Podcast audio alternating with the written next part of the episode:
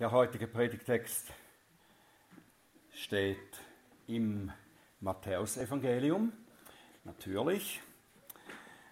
Es sind die Verse 14 bis 16 aus dem fünften Kapitel. Also Matthäus 5, Vers 14 bis 16. Das ist das Wort Gottes.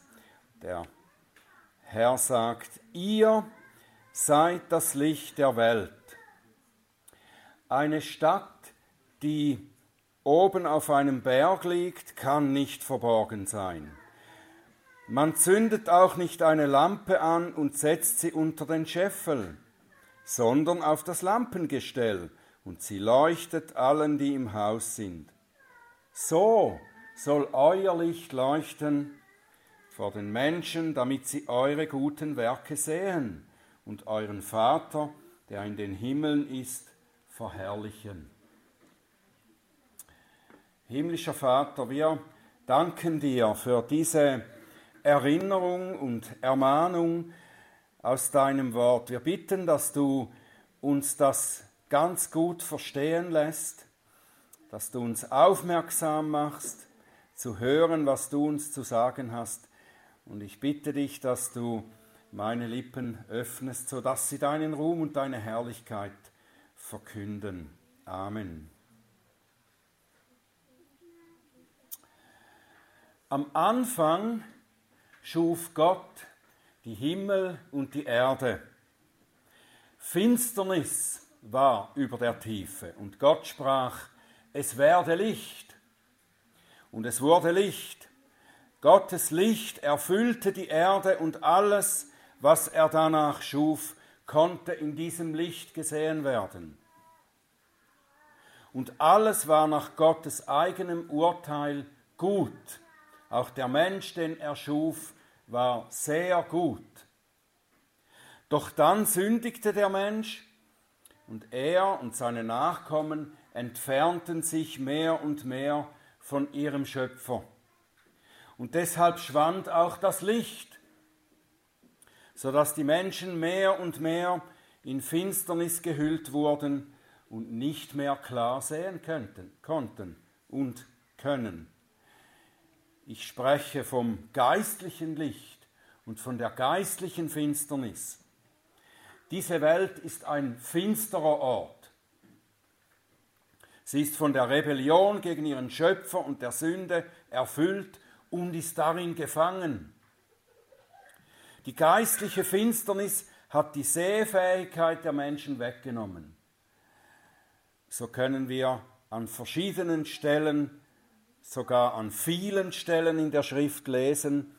Ich zitiere zwei davon aus Römer 1, Vers 21 weil sie Gott kannten, ihn aber weder als Gott verherrlichten noch ihm Dank darbrachten, sind sie in ihren Überlegungen in Torheit verfallen und ihr unverständiges Herz wurde verfinstert. Und Epheser 4, Vers 18, sie sind verfinstert am Verstand, fremd dem Leben Gottes wegen der Unwissenheit, die in ihnen ist, wegen der Verstockung ihres Herzens. Und damit beschreibt der Apostel den Zustand der gefallenen Menschheit. Die Menschen in ihrem natürlichen Zustand sehen nicht mehr, was zum Guten, zum Frieden und zu einem gottgefälligen Leben führt. Das können sie nicht mehr sehen. All die Probleme in der Welt, die großen und die kleinen, die man mit Hilfe der Politiker versucht, mit Hilfe der Politiker, Philosophen, Life Coaches, mit Bildung, mit psychologischen Theorien und so weiter zu lösen, die können nicht gelöst werden, weil die Menschen nicht sehen, weil sie im Dunkeln umhertappen. Das ist die Finsternis dieser Welt. Könnte doch nur jemand das Licht anschalten. In diese Dunkelheit hinein hat einer gerufen, ich allein bin das Licht der Welt.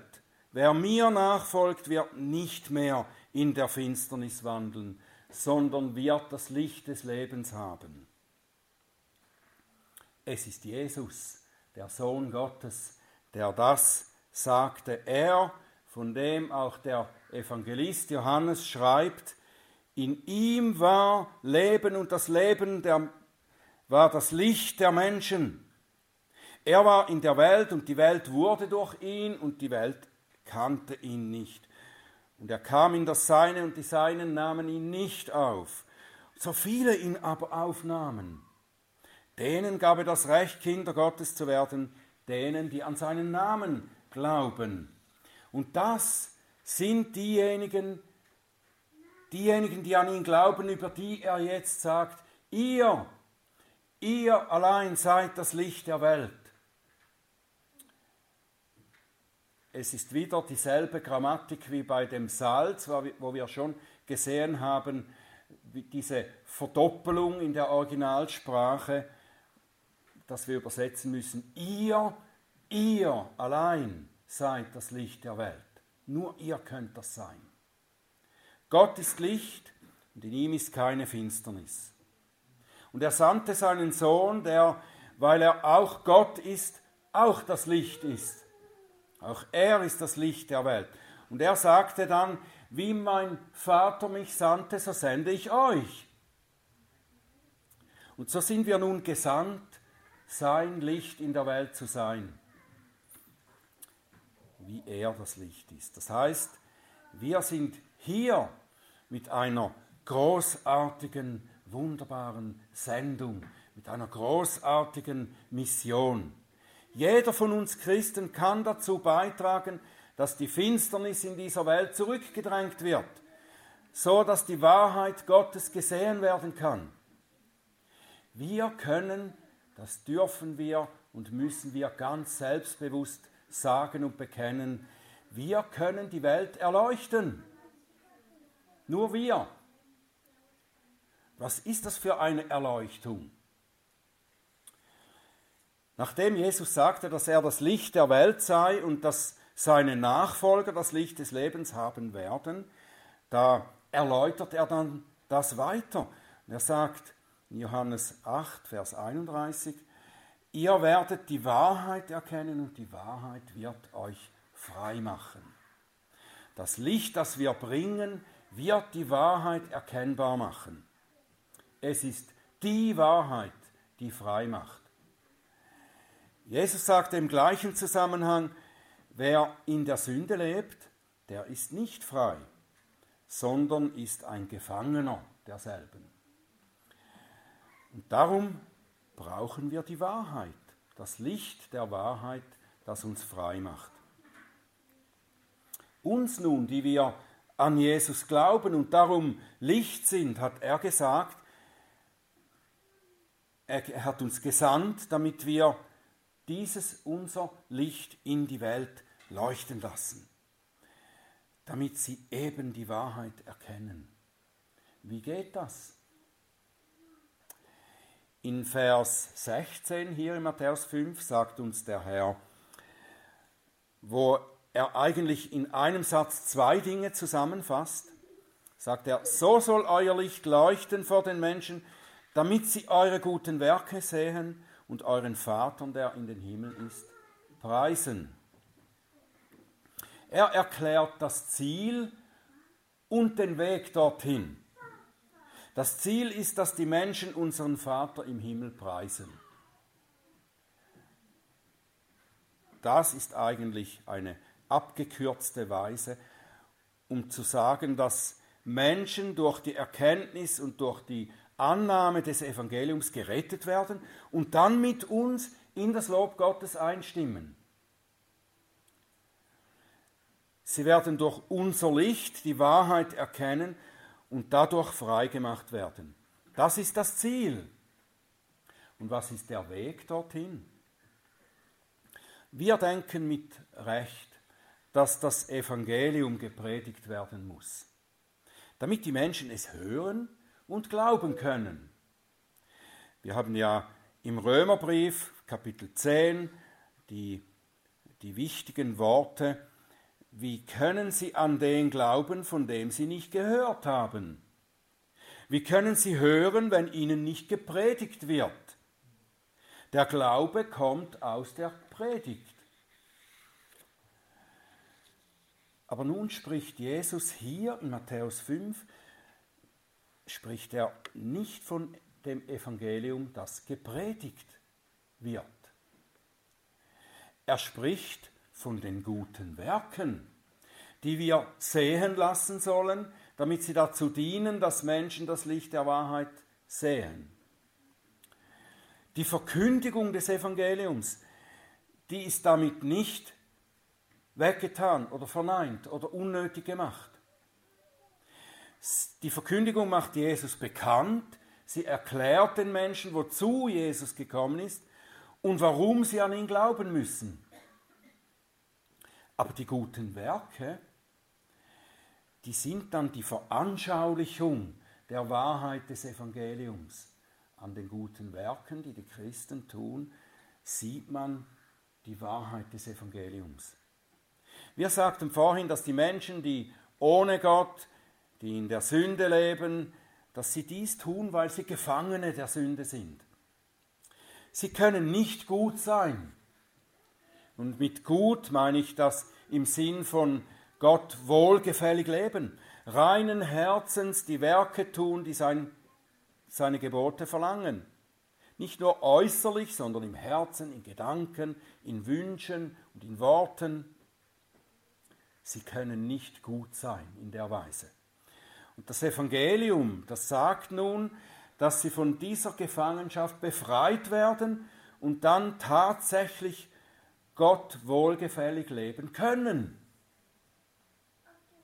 Und wenn wir als Gottes Kinder, die bereits befreit sind, die eben Licht sind, wahrhaft gute Werke tun können, dann haben die Menschen den lebendigen Beweis vor Augen, dass das Evangelium wahr ist.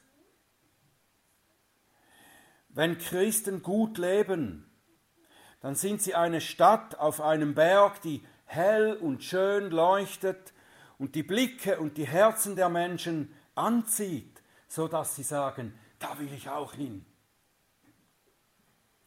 Und dabei sollen wir uns aber vorsehen, dass wir das mit den guten Werken nicht missverstehen hier. Es darf nicht sein, dass wir eine Show machen, indem wir versuchen, unsere guten Taten zu präsentieren. Und dafür hat Jesus die Pharisäer kritisiert. Sie stehen in der Öffentlichkeit und stellen da ihre Religiosität zur Schau. Sie lassen vor sich her posaunen, wenn sie Almosen geben und so weiter. So hat Jesus das nicht gemeint wenn er sagte, dass wir unsere guten Werke sehen lassen sollen. Er meint vielmehr, die guten Werke sollen vorhanden sein, sie sollen zu erkennen sein. Vielleicht etwas so, wie es Jakobus in seinem Brief 2, Vers 14 und weiter schreibt. Was nützt es, meine Brüder, wenn jemand sagt, er habe Glauben, hat aber keine Werke. So ist auch der Glaube, wenn er keine Werke hat, in sich selbst tot. Es wird aber jemand sagen, ja, du hast Glauben und ich habe Werke. Zeige mir deinen Glauben ohne Werke. Und ich werde dir aus meinen Werken den Glauben zeigen. Willst du aber erkennen, o oh eitler Mensch, dass der Glaube ohne die Werke nutzlos ist? Sie müssen vorhanden sein, zu sehen sein. Das Licht, das vor den Menschen leuchtet, das sind die Werke, die aus dem wahren Glauben kommen. Es sind die guten Werke, die wir nicht selbst produzieren, sondern der Heilige Geist in und durch uns wirkt. Nun fragen wir vielleicht, ja, was können wir denn jetzt konkret als gute Werke identifizieren. Wie sehen sie konkret aus? Das zeigt der Herr dann in großer Ausführlichkeit in den folgenden Kapiteln und Abschnitten der Bergpredigt. Hier zeigt er, was wahre Frömmigkeit ist, wenn er zeigt, wie die Gebote Gottes wirklich verstanden werden und gelebt werden müssen. Dieses Wort hier von den guten Werken in Verbindung mit dem Licht, das ist sozusagen die Tür zum Rest der Bergpredigt, zur Erklärung über die guten Werke, was die guten Werke sind. Gute Werke sind nicht unbedingt das, was die Menschheit, ja vor allem die Menschen, die noch in der Finsternis leben, als gut verstehen und manchmal auch von uns Christen verlangen und erwarten. Unsere Liebe, auch wenn sie wahrhaftig und echt ist, wird manchmal nicht als Liebe erkannt. Gute Werke sind aber sehr wohl aus Liebe getan. Die Liebe zu Gott und zum Nächsten wird in den Geboten beschrieben. Wenn du fragst, was ist Liebe, wie kann ich lieben, dann sagt Gottes Wort, indem du die Gebote hältst. Gott allein anbeten, keinen anderen Gott neben ihm haben, keine Götzen machen, seinen Namen nicht missbrauchen, seinen Tag heilig halten, die Eltern ehren, nicht töten, nicht die Ehe brechen, nicht stehlen, kein falsches Zeugnis reden, nichts begehren. Das ist Liebe. Liebe zu Gott und zum Nächsten. Das ist die Liebe, die guten Werke, die wir sehen lassen sollen. Jesus erklärt das dann im Detail, indem er vor allem zeigt, dass wir diese Gebote im Herzen haben und halten müssen. Sonst haben wir sie nicht gehalten, wenn wir das nur äußerlich sichtbar irgendwie zu zeigen versuchen. Wir müssen sie im Herzen halten. Wir sollen lieben aus dem Herzen heraus, aus einem reinen Herzen heraus. Und der Heilige Geist bewirkt ja diese Veränderung in unseren Herzen.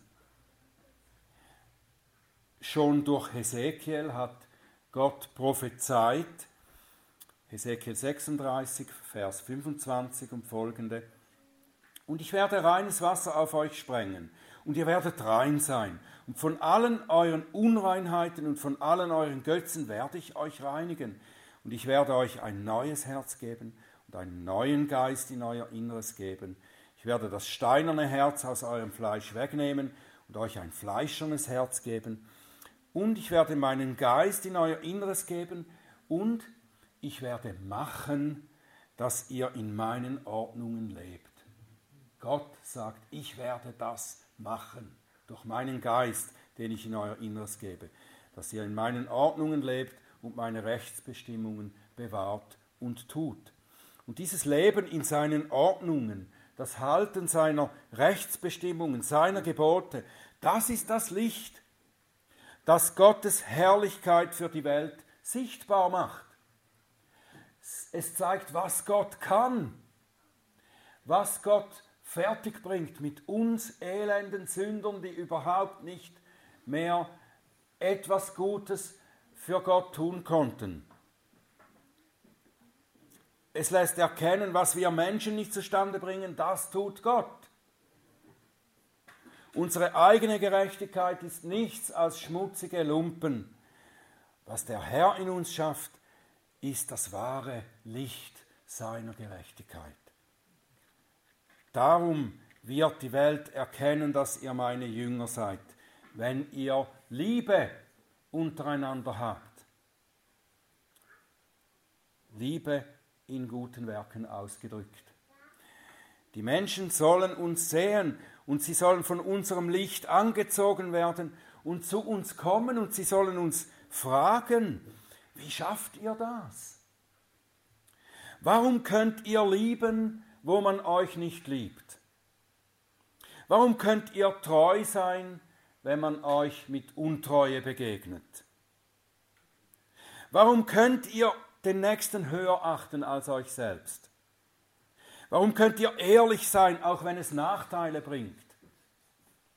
Und so weiter. Und unsere Antwort soll sein, weil der Herr das in uns wirkt, weil er uns verändert. Und der Herr sagt hier in der Bergpredigt in Matthäus 5, warum wollt ihr dieses Licht verhüllen? Das ist unsinnig. Licht ist doch dazu da, dass es allen leuchtet, dass es sichtbar macht, was da ist, damit alle die Realität sehen. Ja, was sind denn die Gründe dafür, dass wir oft unser Licht verhüllen? Was sind die Gründe dafür oder dahinter? Mir fällt vor allem einer ein, die Menschenfurcht. Wir wissen und wir erleben das auch manchmal oder vielleicht öfter, dass es nicht willkommen ist, wenn wir unseren Glauben offen ausleben und darüber sprechen. Lass mich mit diesem frommen Zeug in Ruhe. Meinst du, du bist besser als alle anderen? Jesus sagte ja, die Menschen haben die Finsternis mehr geliebt als das Licht, denn ihre Werke waren böse. Wir sind nicht immer willkommen mit unserem Licht. Und darum fürchten wir uns so oft vor den Menschen. Als ich jung war und ich war noch nicht lange gläubig, da habe ich manchmal das Licht unter einem Eimer verborgen. Habe ich mich so schuldig gemacht. Zum Beispiel mein Hausarzt, der wusste, dass ich drogenabhängig war, bin damals. Ich habe ihm das irgendwann erzählt und nachdem der Herr mich davon befreit hatte, war ich wieder einmal bei diesem gleichen Arzt und er fragte mich, wie es mir denn gehe, wie es mit dem Drogenkonsum so aussieht. Und ich habe ihm dann gesagt, ich nehme nichts mehr. Und er fragte mich, er hat mir die Tür weit aufgemacht und hat mich gefragt, wie haben Sie das geschafft? Was würden Sie jemandem raten, der davon loskommen will? Und ich hatte Angst. Ich hatte Angst, zu meinem Retter zu stehen und ich sagte nur, wenn jemand wirklich will, dann kann er das schon schaffen.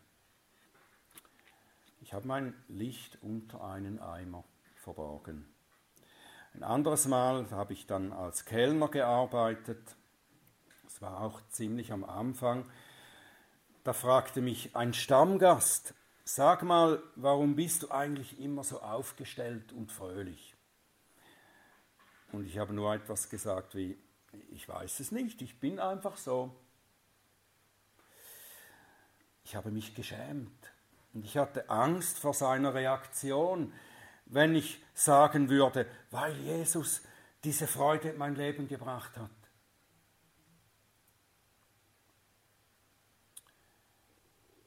Ich habe ihm zwar etwas von dem guten Licht habe ich sehen lassen, aber ich habe nicht gesagt, woher es kommt.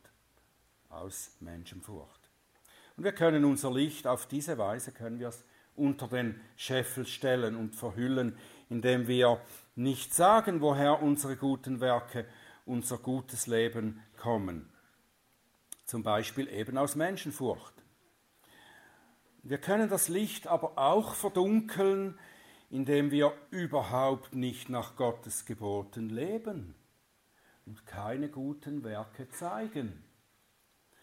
Das kann auch aus Menschenfurcht geschehen, indem wir uns zum Beispiel nicht unterscheiden von den Ungläubigen, nicht anders leben wie sie, weil wir denken, dass wir damit zu sehr anstoßen würden. Oder es kann aus Bequemlichkeit geschehen, indem wir zum Beispiel unserem Fleisch einfach nachgeben und nicht gegen den Druck unserer sündhaften Neigungen ankämpfen. Wenn die fleischlichen Triebe uns überwinden und wir Kompromisse mit der Sünde eingehen, wenn wir nicht mehr kompromisslos nach dem Wort Gottes leben, so dass wir schließlich gar nicht mehr als Christen zu erkennen sind, dann verlieren wir natürlich unsere Leuchtkraft. Ob als Einzelne oder auch als Gemeinden. Das ist mit der Gemeinde in Ephesus so geschehen. Die ange geschrieben wird, angesprochen vom Herrn. Sie bekommt dann diesen Brief. Es ist der erste Brief in Offenbarung 2. Diesen Leuten der Gemeinde in Ephesus sagt der Herr, ich kenne deine Werke und deine Mühe und dein Ausharren und dass du Böse nicht ertragen kannst. Und du hast die geprüft, die sich Apostel nennen und es nicht sind, und hast sie als Lügner erkannt. Und du hast Ausharren und hast vieles getragen um meines Namens willen und bist nicht müde geworden. Aber ich habe gegen dich, dass du deine erste Liebe verlassen hast. Denk nun daran, wovon du gefallen bist, und tue Buße und tue die ersten Werke, die guten Werke. Wenn aber nicht, so komme ich dir und werde deinen Leuchter von seiner Stelle wegstoßen, wenn du nicht Buße tust. Du verlierst das Licht, wenn du nicht Buße tust, wenn du nicht zurückkehrst zu den ersten Werken deiner ersten Liebe. Diese Gläubigen hatten ein klares Verständnis davon, was theologisch richtig ist und was nicht. Und sie haben gekämpft für die Wahrheit und für die rechte Lehre. Und das ist wichtig und das wird vom Herrn honoriert hier in diesem Brief. Aber sie haben die erste Liebe verlassen. Und das ist die Liebe zum Herrn. Und dadurch haben sie nicht mehr die ersten Werke getan. Sie haben nicht mehr so gelebt, wie sie es in der Zeit der ersten Liebe getan hatten. Und darum sagt der Herr, wenn ihr nicht Buße tut und zu den ersten guten Werken zurückkehrt, werde ich euch nicht mehr das Licht sein lassen, das ihr wart.